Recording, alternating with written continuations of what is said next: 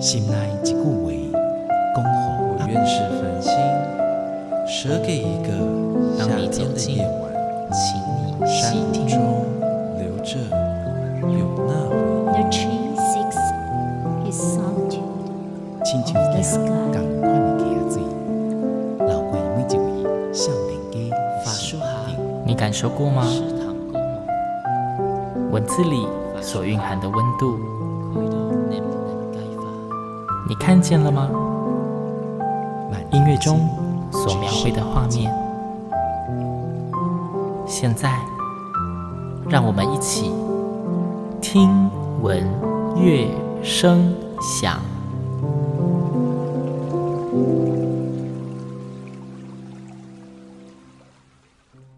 各位听众朋友们，大家好，我是主持人新阳，欢迎再次跟我一起听闻乐声响。今天听闻乐声响呢，再次的邀请到了，就是新阳心中也是偶像级，然后很难请到的来宾，他就是台北室内合唱团的前艺术总监，也是在台湾合唱界几乎是无人不知、无人不晓的陈云红老师。老师好，新阳好，大家好。对，每次介绍老师都要很隆重的介绍一下，对，因为真的是非常难得可以跟老师坐在同一个空间里面聊聊天。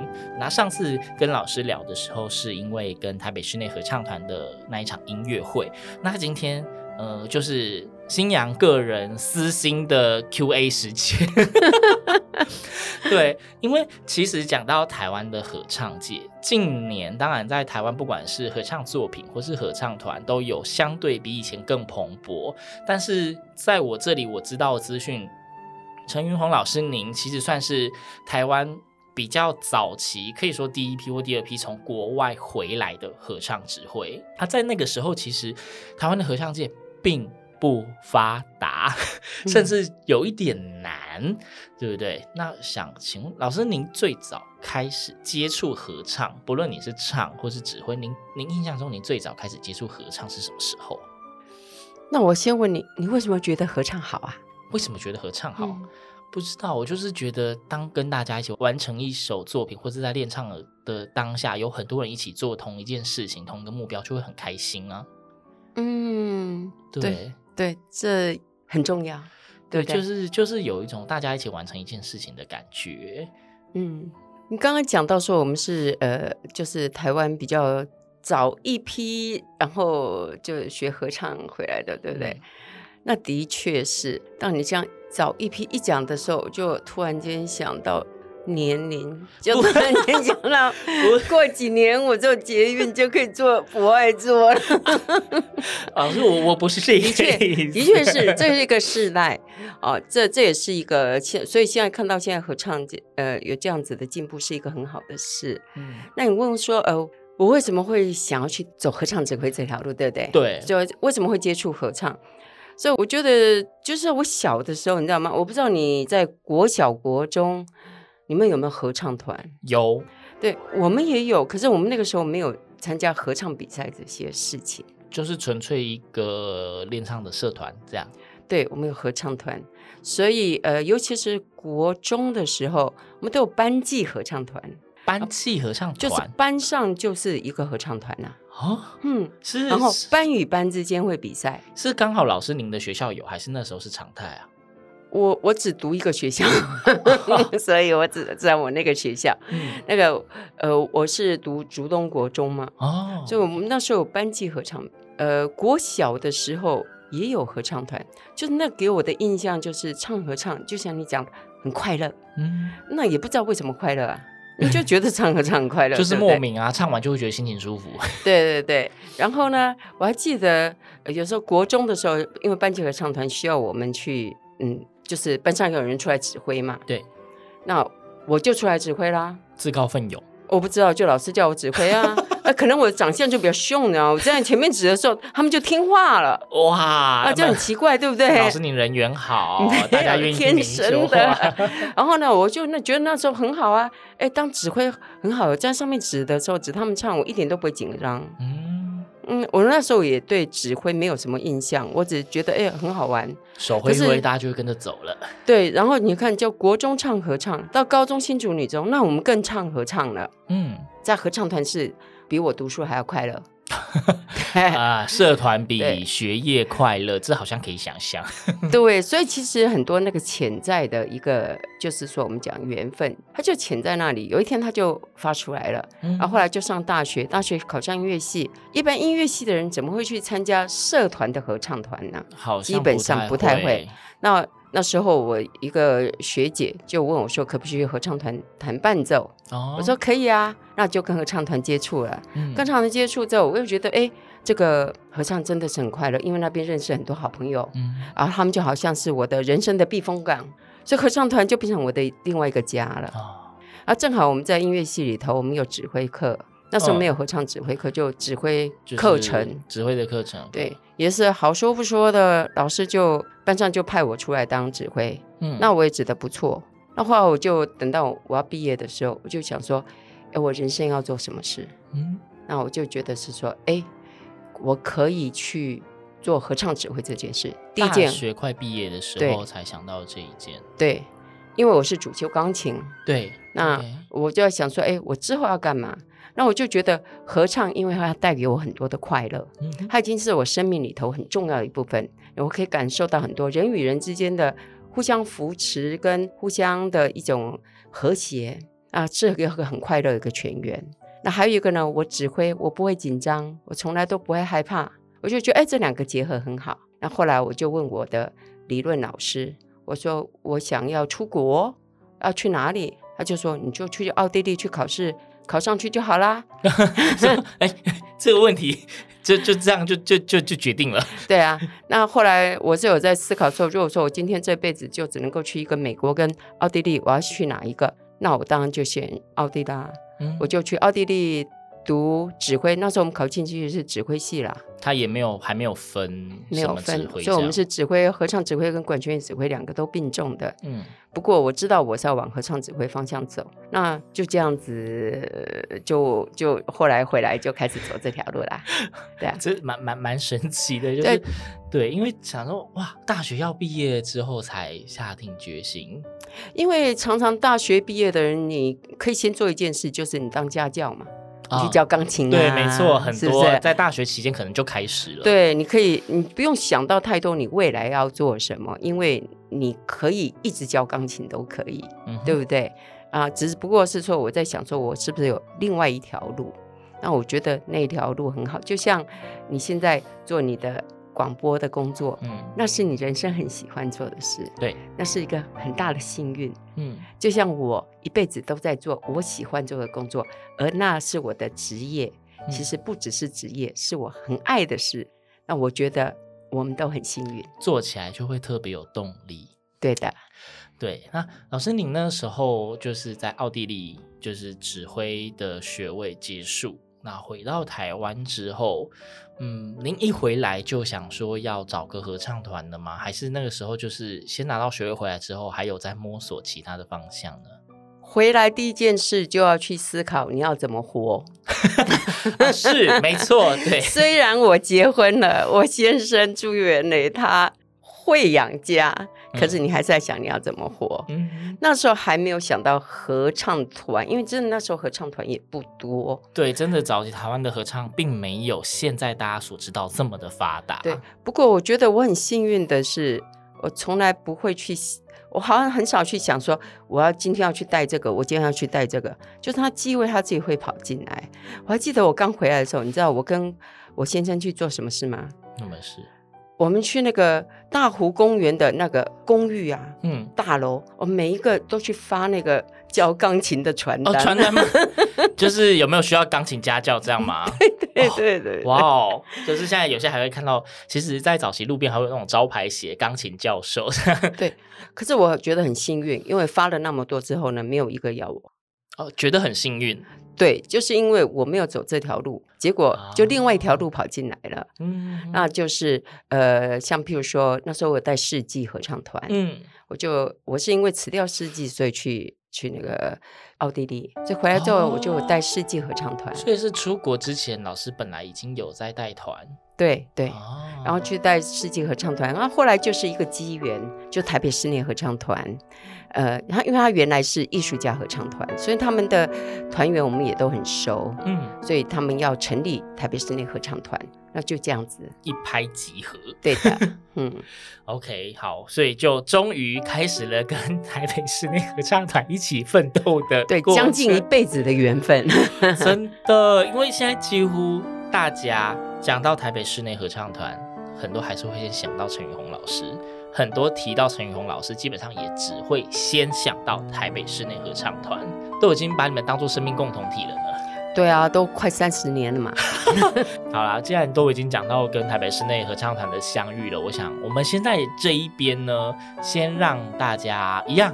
欣赏好歌，因为毕竟台北室内合唱团跟陈宇红老师他们在努力耕耘奋斗的期间，真的有非常非常多精彩哦优秀的作品。那之前虽然提过说他们有非常多的尝试，当然唱了很多西方经典，甚至有很多的现代音乐，but 他们之所以可以是一个这么优秀的合唱团，除了有很多新尝试之外，也是跑不掉跟土地的连接的这一块，对，所以，嗯，新娘现在想要跟大家分享的这一首歌曲，其实是新娘自己本身也非常非常非常喜欢的一篇作品。那只是刚好今天跟大家分享的是台北室内合唱团的歌声，然后是陈宇峰老师所指挥的版本。我们先来听听由已故的。知名作曲家萧泰然老师的作品《英文够用》。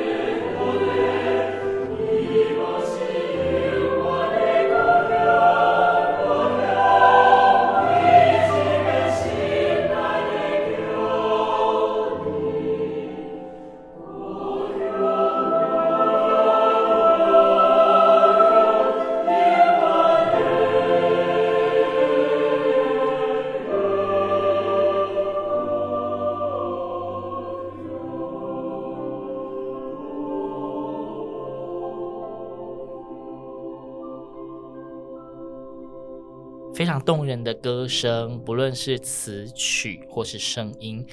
萧泰然老师《永远的够用》，相信如果您是一直有在收听《听闻乐声响》节目的朋友，你已经不止一次的听到了。所以今天信仰真的非常的开心，可以在节目里面有这么好的一个机会，再次分享这一首歌曲，而且是非常棒的版本给大家欣赏。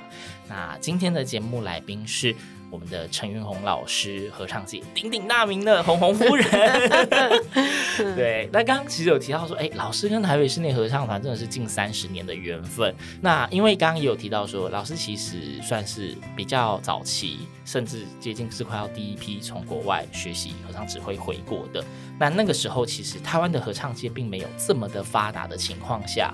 在那个时候，想要靠这一行饭让自己不饿，嗯，估计是高难度的一件事情吧。那的确是啊，所以我还有教钢琴，就两个并重，这样两个并重，对。那从什么时候开始就不用教钢琴，只带合唱呢？呃，有点忘掉嘞，因为如果我的生活收入不够的时候，我还有朱元嘞，很少想到这件事。老师的回答太可爱了吧？可 是我蛮喜欢的，很棒。对，那就应该讲说，呃，其实我们之前有曾经提过，说老师跟台北室内合唱团在过去的时间，真的是除了说比赛这一件事情是大家现在还会拿来提起非常指标性的里程碑之外，上次也曾经有提到说做了非常多的尝试。就是不论是后来的合唱无设限计划，但是其实那只是台北室内合唱团这三十年中的一小个篇章而已。在这三十年的期间，一个合唱团现在三十年的发展，我知道台北室内合唱团其实有很多阶段、阶段性不同的发展嘛。那您一开始跟台北室内合唱团最早是还没有想说未来要干嘛，就是先唱开心就好吗？还是其实当你们一开始聊累的时候，就已经要开始规划未来呢？嗯、呃，其实，在音乐的发展上面，一般像音乐性的团体，嗯，呃，是行政去跟行政达到一个共识之后，行政就会支援音乐的发展，嗯，啊，然后我觉得像我们以合唱团为例好了，觉得指挥他就是很重要，要去带领合唱团，他要走出他的风格，对。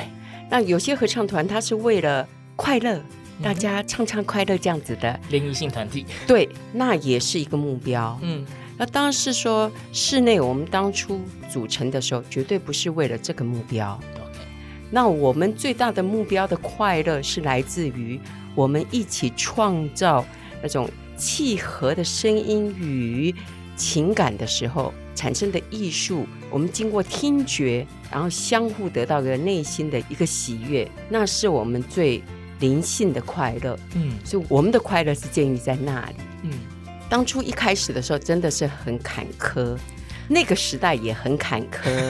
哦，可是我们不怕，也就是因为我们什么都不怕，就想说，哎，我们必须要把我们好的音乐要带到国外去。嗯，我们就去比赛，是为了要把音乐带出去。对，然后。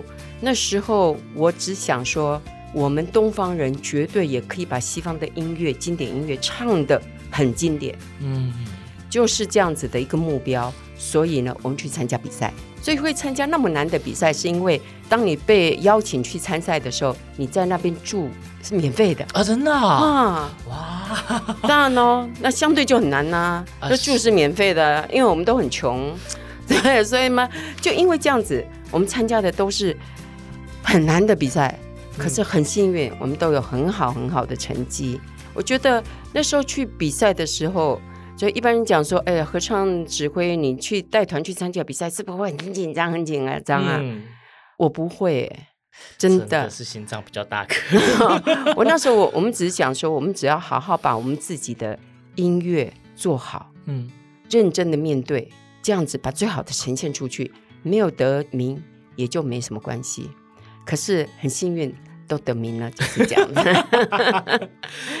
对，所以我们初期的目标，其实我们去参加比赛，只是希望西方的世界，尤其是欧洲那边的呃那个合唱的音乐的国家呢，他可以听到我们来自东方的声音，嗯，可以把经典作品也唱的比他们西方人还要经典。哦。让他们就是听到东方的声音，也可以眼睛一亮，甚至开始有好奇。对，可是我是觉得指挥很重要，就是要带领一个团体有一个阶段，每一次都有不同的阶段性的突破。对，所以呢，我们在二零零六年得到现代合唱比赛获得第一名，就是总冠军之后，我们觉得不需要再比赛了，就是比赛的这一个目标已经能够做的都做的差不多了，需要有其他的发展。对，我们必须要回馈这个社会。OK，所以我们就做了合唱无射线。嗯。那合唱无射线就是这个委托创作，希望把我们的台湾的经典作品，以后去参加比赛的团体，不要老是唱那个。很旧的曲子，有新的曲子，总是只能唱国外的经典，感觉好像是不是东方就没有足够复杂或足够多元、足够多层次的适合比赛的歌曲？这是我们对于台湾的一个使命。嗯，那我们就做了很多委托创作的，也是让我们国内很多作曲家他开始为合唱作品来写作了。以前他们都写管弦乐或者乐器的，比较有市场啊。对，所以他现在写给合唱了，我觉得也很好。可是说是说我们这推展的这几年下来呢，那作品都好难，好难，好难，就是一个就是一个难到天呢，就是一个极端。啊、对，对，不过我觉得也很好，因为我觉得每一次都是一个自我的一个开拓。嗯，啊，我觉得这都是很好的事。其实同时也是开拓，就是民众们的眼界。对，就是让他们也能够去接受新的东西，大家都可以接受新的东西。嗯啊，到一段时间之后，我也觉得是说，其实台北室内合唱团也可以把现在一般合唱团唱的好的曲子唱的很有艺术性。嗯，就是之前我们有聊过听到的。对对对，像譬如说，呃，永远的故乡、嗯、这种这些大家耳熟能详的合唱作品，我们可以让它有艺术性，赋予它不同的生命。对，所以我们就开始呃有一个听你听我的一个系列，嗯、都是唱你听得懂的曲子，比较亲民、通俗一些的旋律的歌。可是当你听这些曲子的时候，你会感受到说，哎，好像跟听。别的合唱团唱的有一点点不太一样，又不太一样了。对，我们给他一些新的生命的一个诠释，然后就这样子系列慢慢一直拓展。那我们也去像譬如说我们录制 CD，嗯，对，有那个 CD 有那个专题，每个 CD 的专题都很棒。嗯，然后这样子下来的话，就在前几年，我们又讲说，我们应该可以唱一些管弦乐合唱作品。可是我们不用管弦乐团，我们可以又变成重新改编，用乐器还有钢琴一起来当伴奏的，唱一些好的管弦乐作品。嗯，因为那些作品也是很经典的。对，一般合唱团没有机会唱，不容易。对，除非管弦乐邀约，对不对？嗯，那我们就开始有一个叫做。哄红夫人系列，没错，就是那个系列的名字。当时新阳看到就，哦，这定位也太可爱了吧！哄红夫人系列。那你知道为什么叫哄红夫人吗？不是就是您吗？为什么他们叫哄红夫人？夫人呢？为什么我不知道？你知道吗？那个星座，或者你去算命的时候，那个算命的人或者帮你用星座来。来来排盘的那些，嗯、都那些嗯，都会称他是什么夫人，什么夫人。大家如果看那种西洋电影的时候，看到那种就是在一个帐篷里面幽暗的空间，水晶球的，都会叫什么夫人，什么夫人这样。对的，他们叫我哄冯夫人，是因为我。就很喜欢星座，原来如此。对，像譬如说，我今天听到如果有人他是金牛座的时候，我马上我的头脑就想，啊，金牛座特质是怎么样怎么样，然后再问一下他的太阳星座、月亮星座，再想一想的时候，就差不多会说出个一二，嗯哼哼，然后还颇准的。所以从我跟室内一起的时候，当我们都还年轻的时候，我们就常玩这些事，所以他们就以前就会叫我是红红夫人。所以这场音乐会就是这个系列就是这样产生。原来如此，对，所以我们红夫人呢，到了第三年结束之后，我就成钱了。哄红夫人就是诶、欸，有各种的发挥之后，就决定啊，我先来休息一下哈，我去度个假，你们先继续，你们继续忙，我去度个假。对，嗯，哦，然后沉潜之后呢，就又因为这个国际大师系列的那个小插曲，大家如果还记得的话，红红夫人又被召唤回了舞台上。对啊，我所以我就跟他们讲说，哎，现在是我沉潜，沉潜，然后正好上来换个气的时候了。换气的时候当指挥完毕之后的话，我呢再继续就到水里头去沉潜呢、啊。继续潜，对，上次提到说老师预计要沉潜两年，就是大家忙碌的时候，就没想到大家跟他一起潜了两年，他不甘心，他决定要多潜两年。对的，这也是某一种的不服输啊。对，就是呃，应该说陈云红老师跟台北室内合唱团，其实在合唱圈、艺文圈都是一个呃，大家偶尔都会提起，甚至常常被提起的非常经典的话题跟人物啦。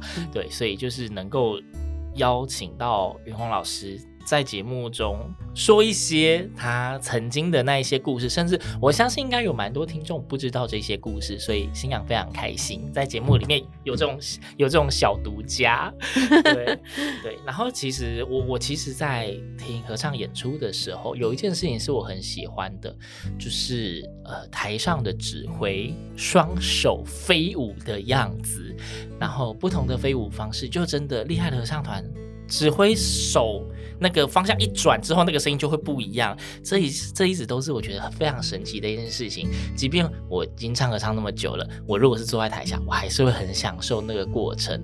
对，所以真的呃，再次跟大家讲，就是新阳是合唱人，会一直想要跟大家推荐合唱音乐，是因为合唱音乐真的它的呃曲种。或是它的故事性也是非常的多元，每个人都可以找到让你产生共鸣的合唱作品，无关乎译文演出的形式，而是音乐本身就会说故事。对，你只要。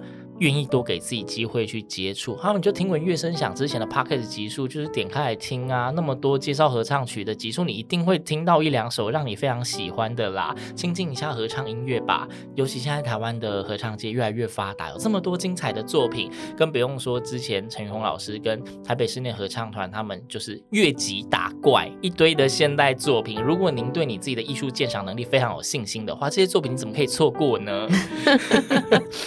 对。嗯，好啦，真的今天非常的开心，就是再次又邀请到陈宇红老师到节目里面跟大家说说他的故事哦。就是本来是想要问说有没有什么特别的八卦，可是后来心想想一想，这些八卦就是还是当做是我个人的福利，我们就不在节目上面聊了。所以今天 谢谢红红夫人，谢谢星洋。对，那今天节目的最后一样会给大家一首很好听的歌曲。刚刚星洋讲到说最喜欢看合唱的指挥在台上双手飞舞的的样子，所以最后的这一首歌曲呢，哎，也有那种轻快飞舞的感觉，轻盈的感觉。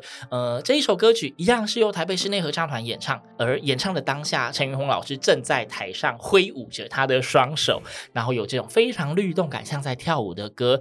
那今天的最后这一首歌曲，就是由陈维林医师所做的《桐花圆舞曲》。